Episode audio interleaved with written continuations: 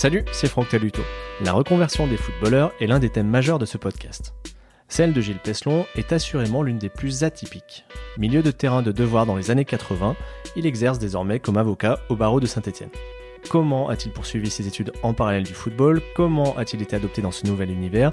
Y voit-il des parallèles avec le monde du ballon? Rond Autant de questions que je suis allé lui poser dans son cabinet situé avenue de la Libération. De vers 15e numéro, deuxième épisode, ça commence tout de suite. J'aimerais maintenant qu'on évoque votre reconversion comme avocat. On se trouve d'ailleurs dans vos bureaux euh, avenue de la Libération à Saint-Étienne.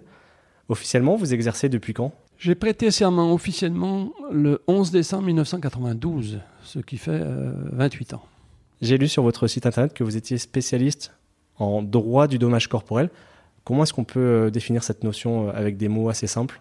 Alors, le spécialiste en droit du dommage corporel, c'est que je suis euh, spécialiste d'une matière qui, règle les, indemnisations des victimes, soit d'accidents de la circulation, soit d'accidents du travail ou de responsabilité médicale. Donc, je, gère toutes les indemnisations de, de, de, des victimes, entre guillemets, de, ce type d'accident. J'avoue que je ne pas connaître du tout la formation des avocats, comment ça se passe? Est-ce que c'est une, branche que vous avez choisie, euh, qui faisait suite à vos études? Comment ça s'est passé? Les études d'avocat, ben c'est déjà, il faut avoir la maîtrise de, maîtrise de droit. J'avais déjà cette maîtrise de droit, c'est-à-dire Bac plus 4 quand j'étais professionnel. Et c'est pour cette raison que ça m'a permis de reprendre des études quand j'ai arrêté la carrière à, Niort, puisque je suis parti de Niort en 90. Je suis revenu sur Saint-Etienne. J'ai joué ensuite à Saint-Priest, à côté de Lyon, puisque c'était Hervé Révelli qui était l'entraîneur à l'époque et qui m'avait sollicité. Donc euh, pendant que j'ai repris mes études, j'ai joué là-bas, en troisième division nationale. Et euh, j'ai repris, euh, entre guillemets, des études pour me remettre à niveau, parce que ça faisait dix ans que j'avais eu ma maîtrise en droit dix ans avant, donc il fallait peut-être que je me remette à niveau, parce que les lois changent vite. Hein. Donc je suis retourné à la faculté, des professeurs qui m'ont connu m'ont accepté euh, que je vienne en auditeur libre euh, pour, euh, entre guillemets, reprendre un petit peu le contact avec le droit, sachant que, le, comme je dis souvent en rigolant, le les discours qu'on peut tenir dans un vestiaire, c'est pas les discours qu'on peut tenir dans, dans, un prétoire, donc il faut réapprendre à parler aussi. Bon, ceci étant, je suis retourné, j'ai préparé l'examen d'avocat. Euh, je suis retourné pendant un an et j'ai préparé l'examen d'avocat qui euh, s'est passé en octobre 91 que j'ai réussi. Et je suis parti en formation à l'école de, des avocats à Lyon pendant un an, jusqu'en décembre 92, là où j'ai prêté serment. Et là, vous êtes, vous avez, moi, je suis avocat plaidant. Hein, je suis pas ancien, ancien conseil juridique, puisqu'on est tous avocats aujourd'hui, mais c'est la filière des avocats plaidants. J'ai, commencé à travailler, euh, j'ai été stagiaire ou collaborateur. Puis avec le temps, j'ai créé mon cabinet. Je ne vais pas entrer dans les détails. Et cette spécialité, euh, c'est un de dommage corporel qu'on appelle aussi droit du préjudice corporel à l'époque.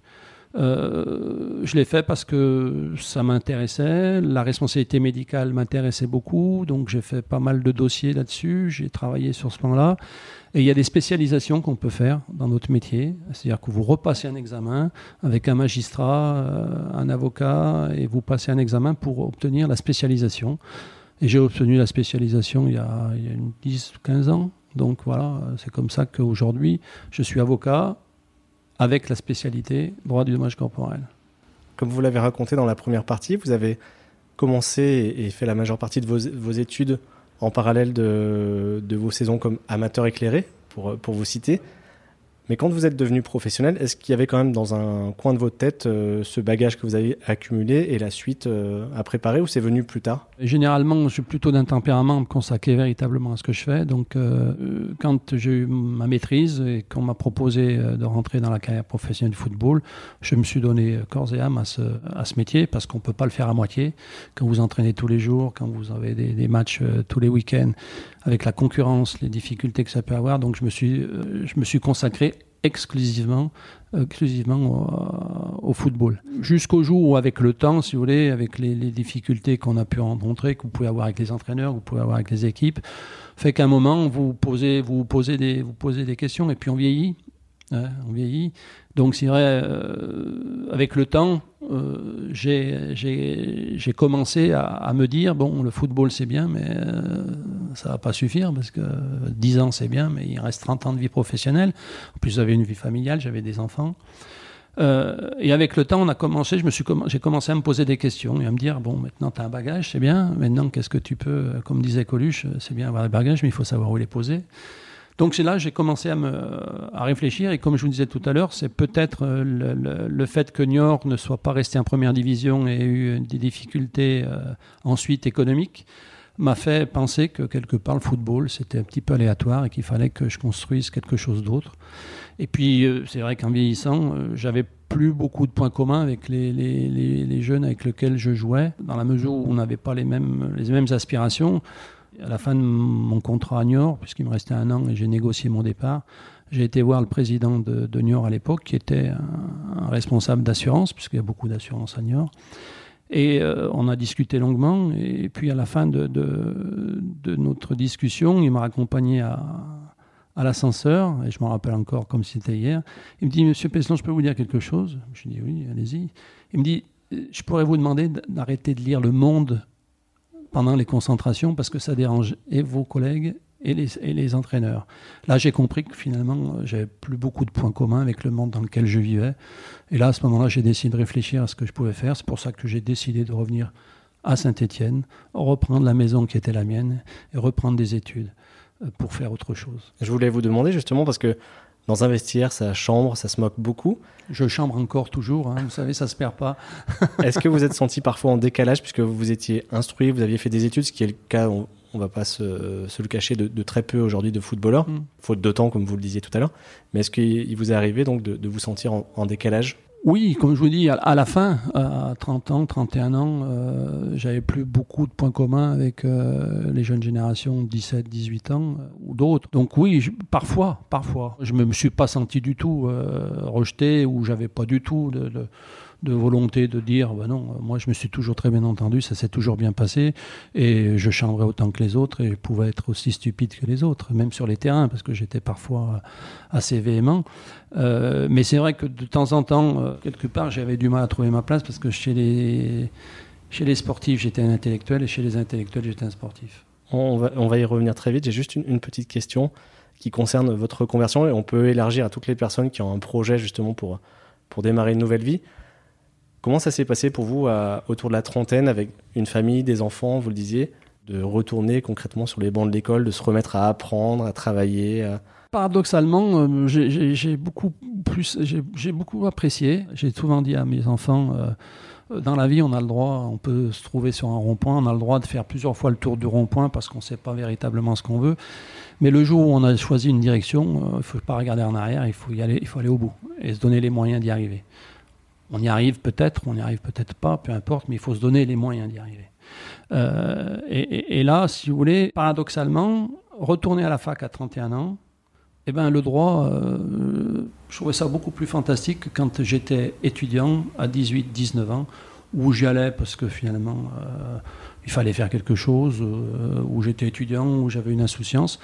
Mais quand vous avez des enfants, vous avez une forme de maturité, parce que quand même le football, euh, pendant dix ans professionnel, ça vous donne des émotions, vous êtes toujours en train de vous battre, toujours à vous remettre en question, euh, et, c'est une, école de vie exceptionnelle. Avec ma maturité, finalement, euh, j'ai appris beaucoup plus vite, et puis j'allais plus à l'essentiel. Je ne me perdais pas dans des circonvolutions. Euh, et d'ailleurs, euh, j'ai un prof qui m'a dit que mon, euh, le devoir que j'avais fait civil pour présenter l'examen d'avocat était différent des, autres avocats, parce que les avocats leur apprennent qu'il faut faire deux, deux parties, deux sous-parties, la thèse, l'antithèse. Moi, on m'avait posé le, sujet était une question assez précise, mais c'est une question juridique. Et moi, dans les conclusions, je lui ai dit est-ce qu'il faut maintenir la différence? J'ai dit non, et j'ai expliqué pourquoi. Et les profs, vous voyez pas, on n'avait jamais vu un devoir comme ça parce que quelque part, je savais ce que je voulais et, j'expliquais pourquoi. Et, on peut faire à 32 ans, après 10 ans de football, mais on fait pas à 18 ans quand on est insouciant. Vous l'avez un peu dit euh, il y a quelques instants, mais comment euh, vos confrères avocats ont accueilli l'ancien footballeur que vous étiez à vos débuts? Ça dépend. Il y en a qui peuvent être euh, contents euh, de voir que, euh, d'autres qui ne sont pas forcément très contents de voir, et d'autres qui pensaient que ça pouvait dévaloriser la profession d'avocat d'avoir un ancien professionnel de football qui devienne avocat.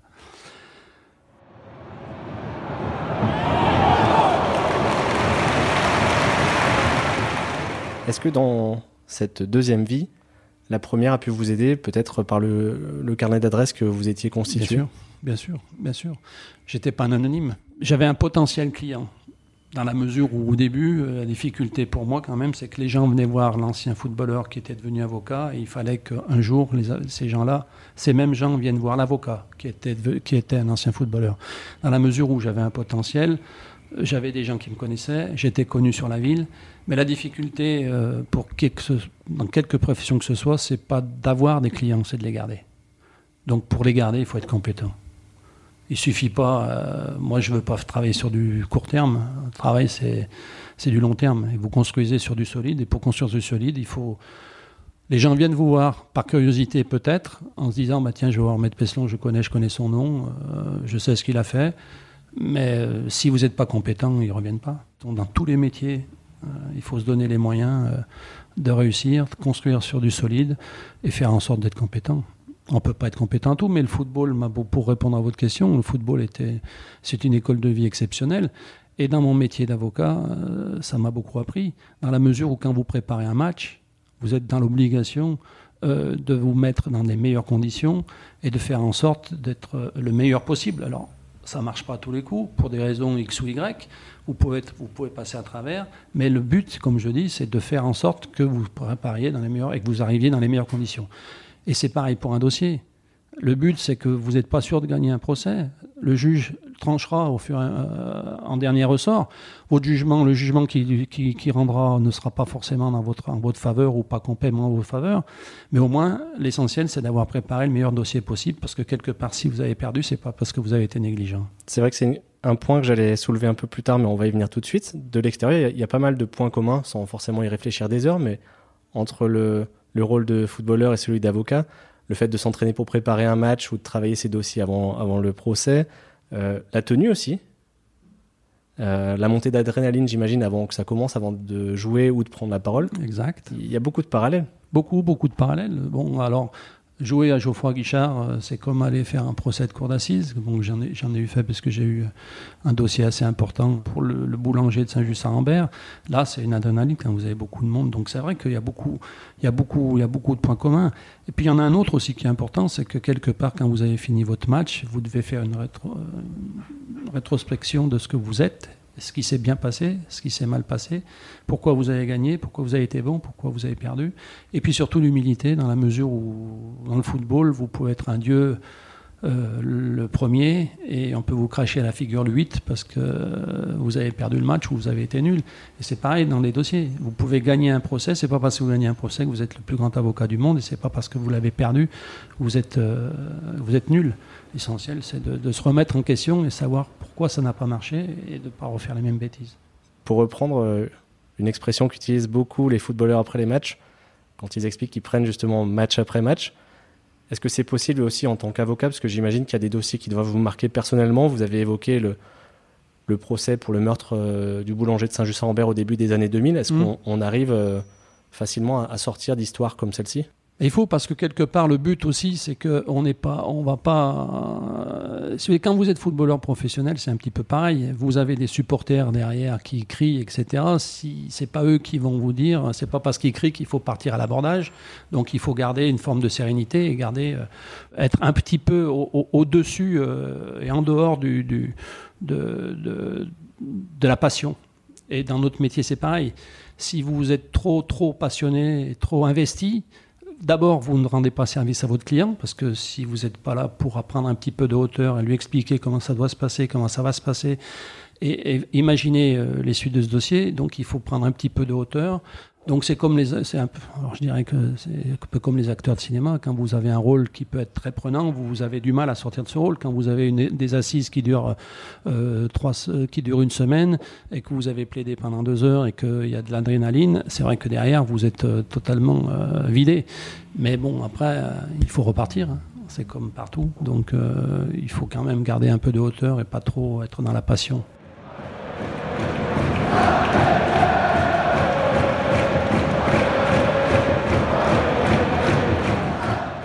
Un autre dossier important, et, ça va nous ramener sur le football. Vous aviez connu, alors de près ou de loin, comme on disait plutôt, l'affaire de, la caisse noire. Il y a eu celle des faux passeports à la fin, au début des années 2000 Mhm. aussi. Vous avez quel souvenir de cette époque? Je vais résumer rapidement. Euh, à l'époque, les clubs ont droit à trois joueurs euh, hors Union européenne. Mhm. Le club souhaite en recruter davantage et certains, comme les Brésiliens Alex Aloisio, se retrouvent avec un, un passeport portugais. Vous avez quel souvenir de, toute cette affaire? Est-ce qu'il y a eu un sentiment d'être dans une machine à laver? Parce qu'il n'y avait pas encore les réseaux sociaux ou les chaînes d'infos, mais ça avait fait beaucoup de bruit.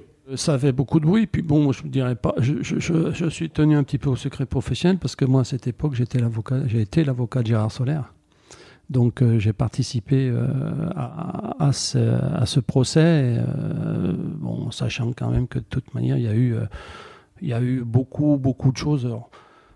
C'est toujours le même problème, si vous voulez. euh, quand la législation n'est pas adaptée, ben, il y a toujours des dérives. Et ces dérives-là doivent permettre à la légis- la législation de, de s'adapter aux, aux circonstances. C'est vrai que les faux passeports, parce que maintenant, aujourd'hui, vous n'avez plus euh, ce problème-là. Vous pouvez faire jouer euh, 11 étrangers, PSG a 11 étrangers sur le terrain et personne ne leur pose des questions. À l'époque, il fallait en avoir que 3. Et pour pouvoir, ou hors européenne, donc c'est la législation qui n'était pas adaptée aux, circonstances. C'est pour cette raison qu'aujourd'hui, euh, euh, les, choses, sont différentes. Mais c'est vrai qu'aussi, dans les années, j'avais dit, je me rappelle euh, ce que j'avais dit à Gérard euh, Solaire la première fois qu'on est allé chez le juge d'instruction. La première des choses à faire devant un juge, c'est de lui expliquer comment est le football. Parce que si tu te contentes de lui expliquer ce que tu as fait ou ce qui s'est passé, ça lui passe au-dessus parce que il peut pas un, juge d'instruction ne peut pas savoir comment fonctionne le football qui se passe dans des vestiaires comment ça fonctionne au niveau des recrutements comment ça fonctionne au niveau des contrats. Donc si vous voulez pour bien comprendre il faut déjà expliquer. Donc euh, il fallait expliquer au juge comment fonctionnait le football. Le football fonctionnait euh, un petit peu sur euh, sur une patte à l'époque parce que la législation n'était pas adaptée. C'était un petit peu comme en 82 alors je dis pas qu'il faut faire de il faut pas rester, il faut rester dans la légalité toujours, mais c'était un petit peu la, la, la, la résultante de ce que j'en re- j'en ressors un petit peu, autant de 82 que de 2001 pour les fausses passeports. C'est quelque part, il faut qu'une législation soit adaptée. Si elle n'est pas adaptée, vous tombez dans des dérives. J'avais suivi ça de près déjà à l'époque. J'ai lu beaucoup de choses depuis, mais il reste quand même beaucoup de zones d'ombre. On, on a du mal à savoir qui a fait quoi. Est-ce que vous pensez C'est pas qu'un- moi qui, c'est pas moi qui vous le dirai, parce que je suis tenu au secret professionnel. Mais est-ce que vous pensez J'ai mon opinion personnelle. Est-ce que vous pensez qu'un jour on, on saura exactement Non. ce qui s'est passé? Non. Parce que quelque part, ça intéresse plus personne.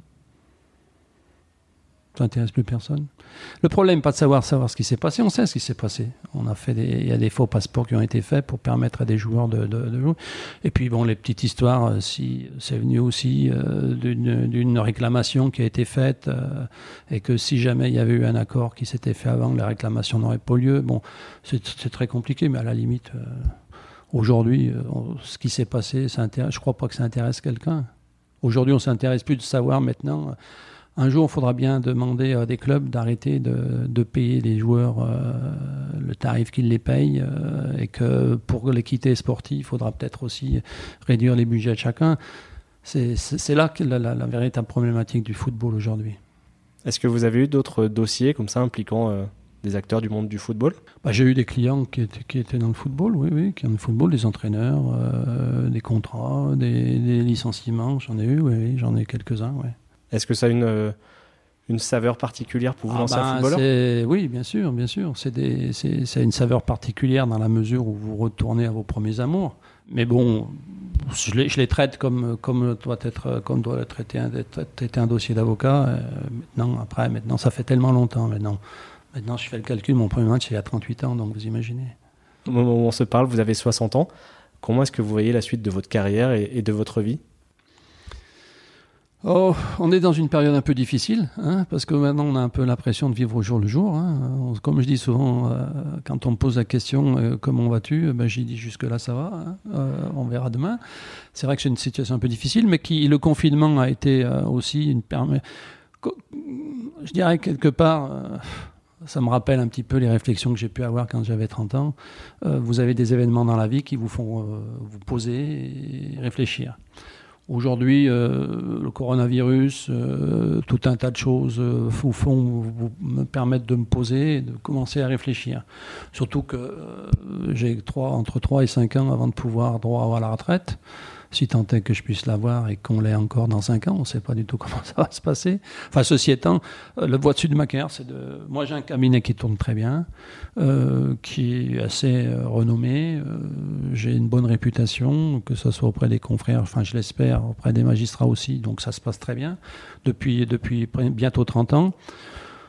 Tout ce que je souhaite, c'est que ça continue comme ça. Mais maintenant, j'ai commencé à préparer ma sortie. Parce que je vais sortir un jour. Je vais laisser la place aux jeunes. Est-ce que vous avez des, projets, des envies? Des projets, oui. Alors moi, je suis euh, avec le avec le temps, malheureusement, et les, blessures qu'on a pu avoir quand on a 60 ans et quand on est ancien sportif de haut niveau, un ancien footballeur, on est un peu cassé de partout. Ne parlons pas des genoux euh, ou euh, des chevilles ou du reste. Donc, et puis on n'a pas forcément envie, quand il n'y a pas l'adrénaline de la compétition, de, s'entretenir. Donc je cours plus beaucoup, j'ai plus trop envie de courir. Par contre, j'adore les randonnées. Et je fais beaucoup de randonnées avec mon épouse. Donc euh, c'est vrai que si j'ai un projet à faire, euh, si le jour où j'arrête, euh, c'est faire Saint-Jacques-de-Compostelle d'une traite. Bah, ce sera peut-être l'occasion de, venir en reparler au micro de cette expérience. Merci en tout cas de nous avoir reçus dans vos bureaux, c'était un vrai plaisir. Eh ben merci. Merci à Gilles pour sa disponibilité et merci à vous de l'avoir écouté. Si cet épisode vous a intéressé, partagez le lien du podcast à vos proches et sur les réseaux sociaux, ça m'aidera à le développer et à pouvoir vous en proposer d'autres. Pour celles et ceux qui l'écoutent sur Apple Podcast, n'hésitez pas à lui mettre 5 étoiles et un commentaire, ça permettra notamment à d'autres personnes de pouvoir le découvrir. Pour prolonger la conversation, faire des remarques ou donner des idées, direction la page Facebook ou les comptes Twitter et Instagram de Dessous de Verre. Écrivez-moi aussi à dessous de at gmail.com et on se retrouve très vite pour un nouveau numéro. Ciao